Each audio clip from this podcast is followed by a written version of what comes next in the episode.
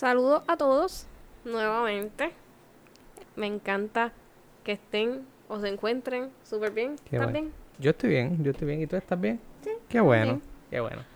Eh, la lección número 9 se titula ¿Cómo funciona el juicio de Dios? Eso es una buena pregunta. Yo creo que es una de las preguntas que cada cristiano y personas que no son cristianas o creyentes eh, se han preguntado. ¿Cómo funciona el juicio de Dios? Pero antes de contestarte esa pregunta, Jules, ten la oración.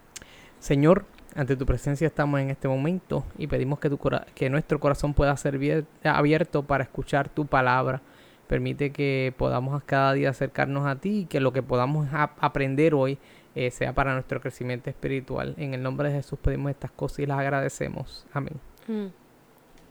Desde el origen de este mundo, Dios quería enseñar a las personas exactamente cómo iba a funcionar esta cuestión de la salvación. Fue por eso que pidió que Adán y Eva buscaran un cordero, y este cordero fue muerto después del primer pecado. Dios aclaró a Adán, este cordero soy yo, ustedes están quitándome la vida a través de este símbolo hasta que regrese.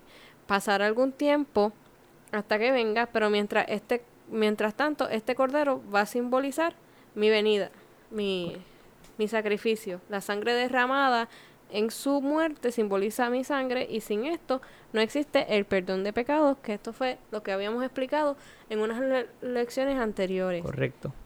Tú no estás solo, tienes a alguien que intercede por ti, alguien por medio de su sangre, de su vida, de su muerte y su resurrección, tiene todo el poder para hacer lo para hacer de ti una persona feliz.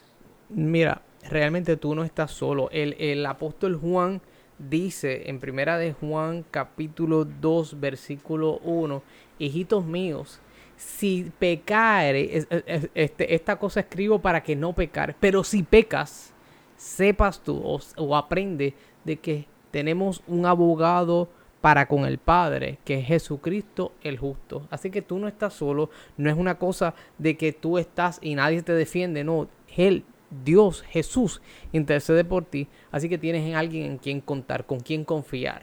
El juicio de Dios es la prueba más grande de su amor, de su justicia y de su deseo de perdonar y ayudar todo el tiempo. Por eso es importante conocer que lo que la Biblia nos enseña sobre el juicio y el perdón de Dios.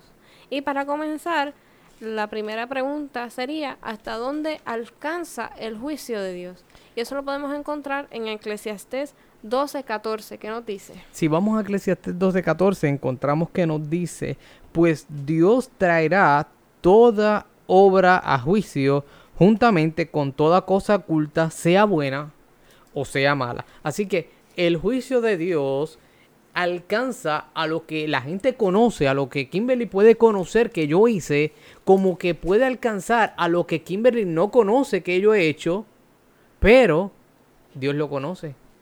Así que hasta esa extensión alcanza el juicio de Dios. Lo que se conoce, oculto, no oculto, lo que sea bueno, lo que sea malo, hasta allí llega esa extensión. cuántas personas serán juzgadas por él. Y eso lo podemos encontrar en 2 Corintios 5.10. Pero antes de continuar, queremos que tú también busques en tu Biblia con nosotros 2 Corintios 5.10. Lo que nos dice, no me refiero en general a todos los fornicarios de este mundo, ni a todos los avaros, ladrones o idólatras, idólatras, pues en tal caso os sería necesario salir del mundo. Así que... Perdóname, leí el que no era. Ah, ok.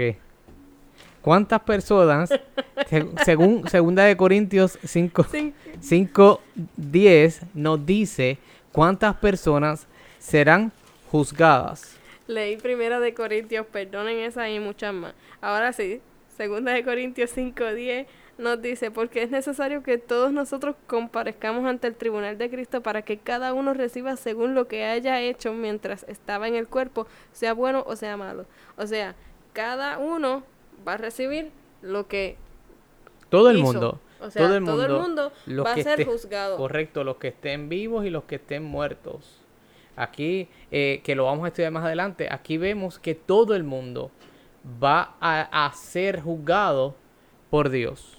Es algo que debemos entender. Hay gente que dice, no, porque si yo estoy en tal sitio no puedo ser juzgado, o no, cuando pase esto no, va, no voy a ser juzgado, o no, tiene que pasar esto para... No, todo el mundo va a ser juzgado. Ahora, ¿quién será el juez de ese juicio? Hay que tener un juez. Y el juez de ese juicio lo encontramos en, en Juan capítulo 5, versículo 22. Juan 5, 22 nos dice, porque el Padre a nadie juzga, sino todo el juicio dio al Hijo. Vemos que no es el Padre, no es Dios Padre el que se convierte en juez, sino que vemos que Jesús es quien entra aquí a, ser el juez de este juicio. Eh, ya, ya no, mucha gente dice, no, porque es que tenemos que preocuparnos por esto. No, aquí nos dice claramente en la palabra, el Padre dio el juicio para que sea el Hijo quien juzgue, en este caso Jesucristo. ¿Quién es el abogado? Hijitos míos, esto lo encontramos en 1 Juan 2.1. Hijitos míos, estas cosas os escribo para que no pequéis, pero si alguno ha pecado, abogado tenemos para con el Padre, a Jesucristo el justo. Ahora, si vamos a la pasada y vamos a esta pregunta, vemos que el juez y el abogado es la misma persona. Aquí vemos que nuestro juez, quien, quien está en, en el juicio visualizando las cosas que están pasando y quien nos defiende, es el Hijo, es Jesús. Así que vemos que eh, hasta dónde alcanza, esto alcanza a todo el mundo. ¿Quién está juzgándonos? El Padre le dio esa responsabilidad al Hijo. Y quien nos defiende es Jesucristo. Que es el eh, Hijo. que es el Hijo. El abogado es el Hijo. ¿Dónde quedan nuestras acciones? El abogado, los que hemos ido a, juicio o a, algún tribunal, vemos que hay un fiscal, vemos que hay un abogado, un juez y hay diferentes cosas. Pero dentro de ese juicio hay, una, hay, una, hay unas pruebas que se van a mostrar. Y ahí nos, nos, nos dice en Apocalipsis 20, 12 dónde quedan registradas las acciones, las pruebas que el fiscal, en este caso, que es la persona que está en contra de, la defensa, en contra de nosotros, va a, decir, mira, esto fue lo que pasó, esta es la prueba, el por qué esta persona está, eh, eh, se está acusando de esto. En Apocalipsis 20:12 nos dice, y vi los muertos grandes y pequeños de pie ante Dios. Los libros fueron abiertos y otro libro fue abierto, el cual es el libro de la vida y fueron juzgados los muertos por las cosas que estaban escritas en los libros según sus obras. O sea, en están escritos, están registrados en el libro de la vida. Están registrados en el libro de la vida. Todo eso que usted hace, como ya lo dijimos al principio, oculto o no oculto, bueno o malo, está registrado en ese libro. Y llegará el momento en que ese libro se va a abrir y todo lo que, y todo lo que usted hizo, allí está está allí para lectura. Ahora, ¿cuándo es escrito el nombre de alguien en el libro de la vida? Eso es una buena pregunta y le encontramos la contestación en el libro de Juan, capítulo 5, versículo 24. Kimberly, ¿qué nos está diciendo? De cierto, de cierto os digo, el que oye mi palabra y cree al que me envió tiene vida eterna y no vendrá a condenación, sino que ha pasado de muerte a vida. Así que el, libro de, de, esa persona, eh, disculpen, el nombre de esa persona que conoce a Dios, que sigue a Dios, que cree en Dios, pasa de un libro de muerte, de un libro de perdición, a ser escrito en un libro de vida. Aquella persona, si me gustaría que lo volvieras a leer porque es muy importante que puedas entender esto. Juan capítulo 5 versículo 24. De cierto, de cierto os digo, el que oye mi palabra y cree al que me envió y cree al que me envió tiene vida eterna y no vendrá a condenación, sino que ha pasado de muerte a vida. El que la escucha y la cree. Y no tan solo el, el, que cree en el Hijo, sino también el que cree en el Padre. Es, eh, nos, nos invita a creer. ¿Quiénes son los testigos en este juicio? Volviendo eh, al esquemático, a la idea de un juicio, está el juez, está el fiscal, está el abogado, están los acusados y hay un testigo, hay uno o dos o muchos testigos que están en ese juicio. Y nos dice en Mateo 18, 10, ¿qué nos dice de los testigos? ¿Quién es el testigo? Mirad que no menosprecéis a uno de estos pequeños, porque os digo que sus ángeles en los cielos ven siempre el rostro de mi Padre que está en los cielos. Así que los testigos son los ángeles. Correcto. Así que cuando vemos este, este, este proceso, nos damos cuenta de que hay, hay una testificación que hay que hacer. Y los ángeles que, que lo ven todo, que escriben, que anotan, que llevan información, son los que están allí para decir sí, no, esto fue lo que pasó, pasó de esta manera o de esta otra. Pero en Apocalipsis 5.11 nos dice de la siguiente manera, siguiendo en lo mismo, ¿quiénes son los testigos? Nos vuelve a repetir lo mismo para que no quede duda. Miré y oí la voz de muchos ángeles alrededor de su trono, de los seres vivientes y de los ancianos. Su número era millones de millones. Así que ya sabemos que los testigos en este juicio vienen a ser los ángeles. ¿Qué norma se va a utilizar o con qué regla se va a seguir en este juicio del que estamos hablando? ¿Qué norma se va a seguir en este juicio? Eso lo vamos a encontrar en el libro de Santiago 2, el libro de Santiago eh, capítulo 2, disculpen, versículo 12, Santiago 2, 12. Y en mi versión dice de la siguiente manera, Santiago 2.12, así hablad y haced como los que habéis de ser juzgados por la ley de la libertad.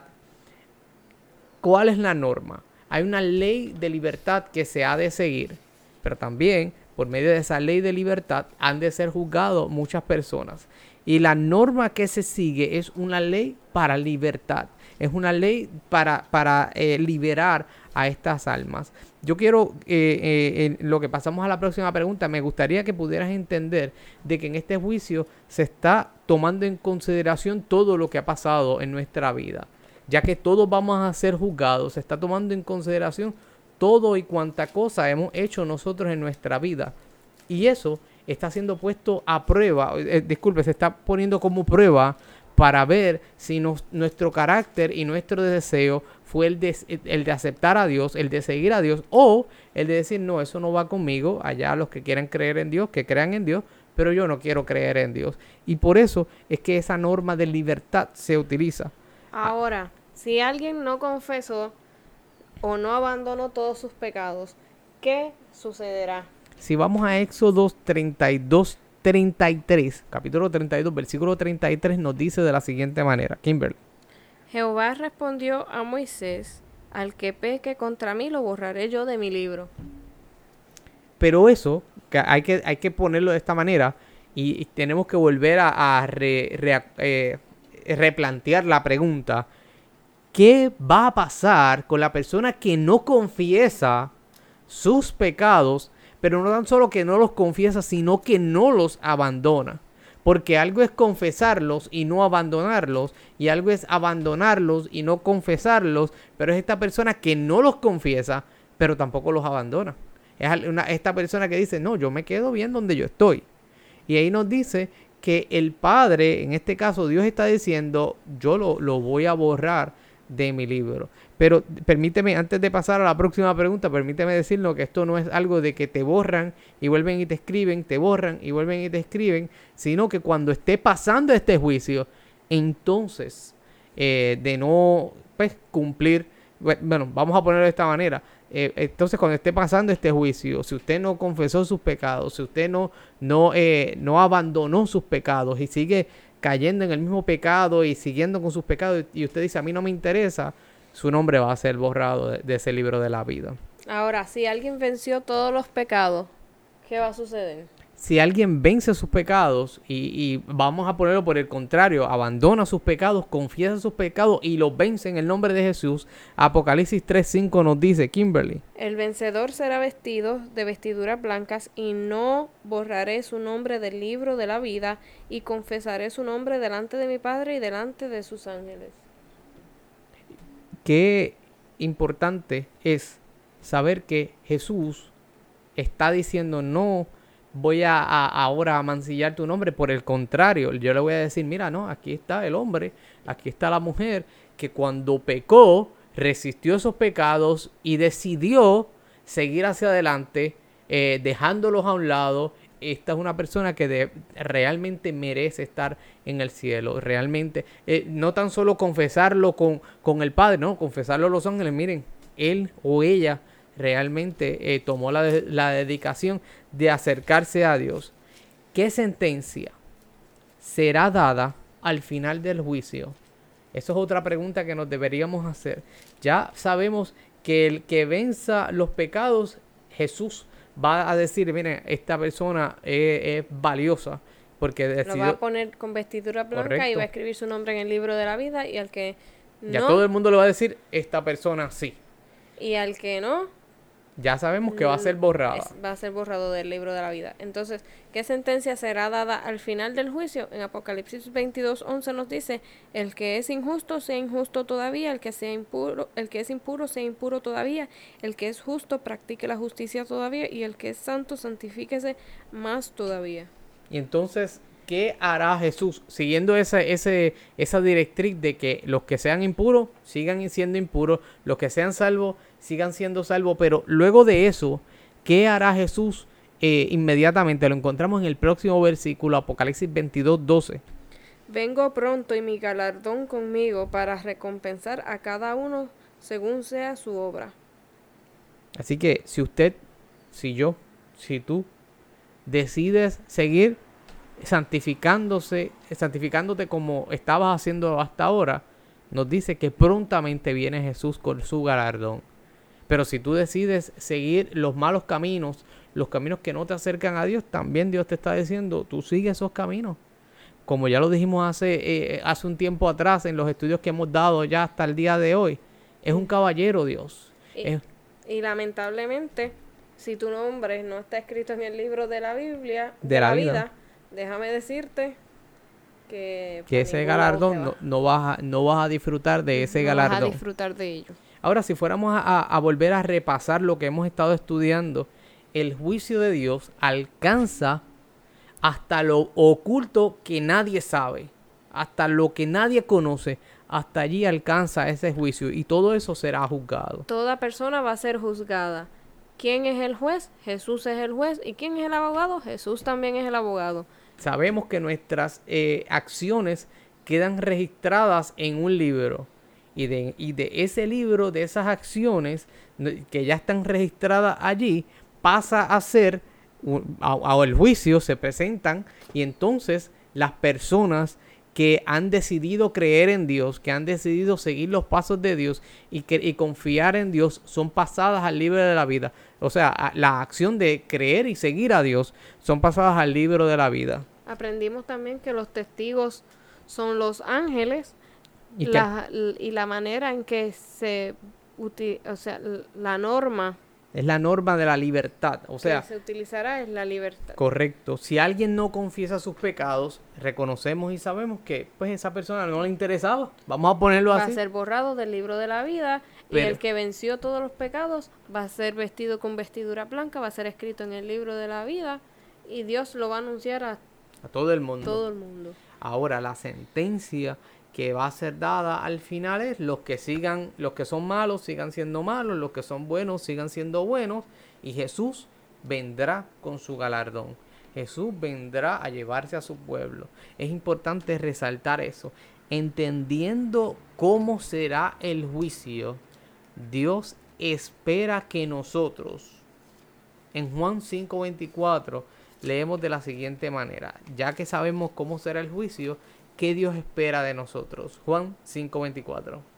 De cierto, de cierto os digo, el que oye mi palabra y cree al que me envió tiene vida eterna y no vendrá a condenación, sino que ha pasado de muerte a vida. O sea, creer en Jesús y obedecerle. Correcto. Y también en Eclesiastés 12:13 vemos lo siguiente. Eh, vemos que en, eh, ya entendiendo cómo trabaja este juicio, Eclesiastés 12:13 nos dice, el fin de todo discurso es el que has oído. Temed a Dios y, dar, y guardar sus mandamientos, porque este es el todo del hombre.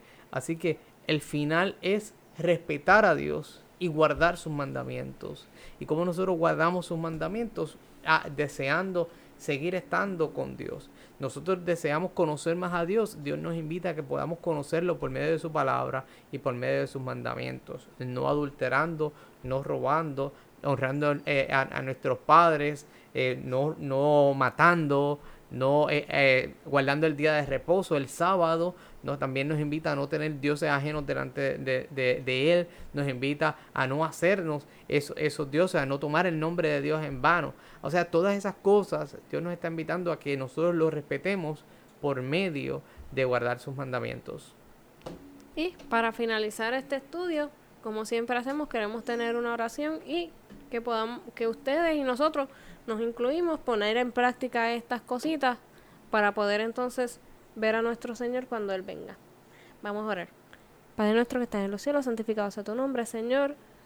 Gracias porque tú siempre estás con nosotros. Ayúdanos a creer en ti, a obedecerte, a respetarte y a guardar tus mandamientos para que cuando tú regreses podamos, eh, y cuando llegue el momento del juicio, podamos ser escritos en el libro de la, de la vida y podamos usar esas vestiduras blancas que tú nos tienes preparado para recibir ese galardón que tú nos tienes, Señor. Bendícenos y cuídanos siempre en el nombre de Jesús. Amén. Amén. Bye bye. Cuídense.